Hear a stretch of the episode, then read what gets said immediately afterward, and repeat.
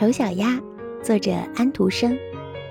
在乡下的农场里，鸭妈妈正在忙着孵化它的宝宝。瞧，六只金黄色的鸭宝宝破壳而出了，小家伙们多漂亮呀！可是，一个比其他鸭蛋都大的蛋里，却钻出了一只羽毛灰灰的、样子丑丑的小鸭子。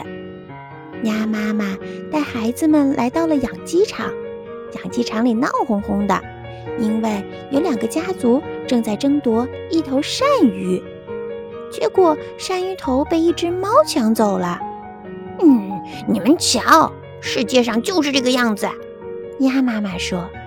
其他鸭子看到了他们一家，不友好地说：“瞧啊，又来了一批找东西吃的客人。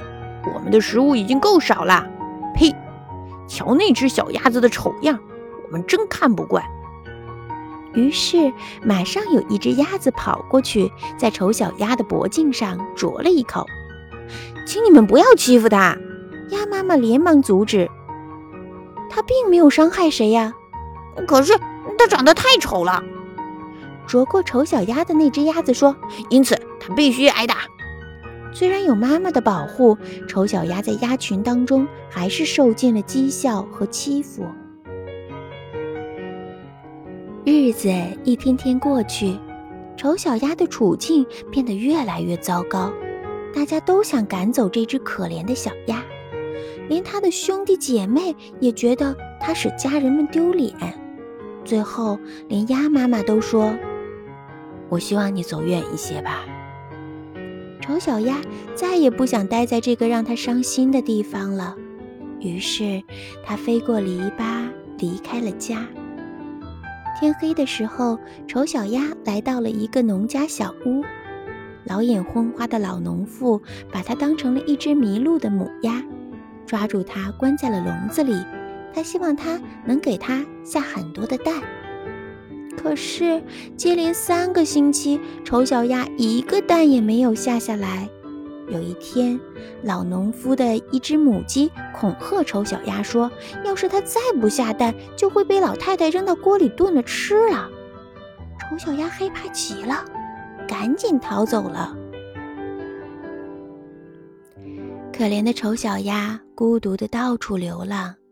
一天傍晚。太阳快要落山的时候，一群漂亮的大鸟从灌木林里飞出来。它们羽毛雪白，镜像又长又柔软，这就是天鹅。丑小鸭并不嫉妒它们，它也不敢梦想自己能像它们那样美丽。只要别的鸭子准许它跟它们生活在一起，它就已经很知足了。冬天来了，天气变得非常寒冷，丑小鸭被冻僵了。一个农夫经过池塘，看到了已经昏迷的丑小鸭，就把它带回了家。在农夫的温暖的屋子里，丑小鸭渐渐恢复了知觉。可是苏醒过来的丑小鸭，由于受到了惊吓，不小心跳上了农夫家的餐桌。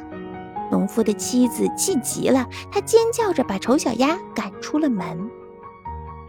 就这样，丑小鸭东奔西跑地熬过了严冬。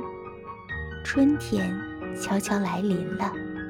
当温暖的阳光照耀大地的时候，丑小鸭发现自己竟然会飞了。它飞进了一片芦苇塘，三只优雅的白天鹅正在这里游来游去。丑小鸭认出来这些美丽的大鸟，心中感到一种说不出的难过。嗯，我多想飞向这些高贵的鸟，可是他们会瞧不起我的。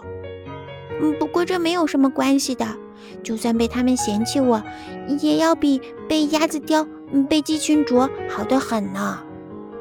于是，他朝这些美丽的天鹅游去。在接近天鹅时，丑小鸭羞怯地把头低低地垂到水面上。在清澈的水中，它看到了自己的倒影——一只雪白的天鹅。丑小鸭惊呆了：“这就是我自己吗？”这时，他听到一群孩子兴高采烈地叫着：“快来看呐，那只新来的天鹅，它是这里最美的天鹅！”听到他们的夸奖，丑小鸭感到从来没有过的幸福，但它一点儿也不骄傲。它的内心深处发出快乐的声音。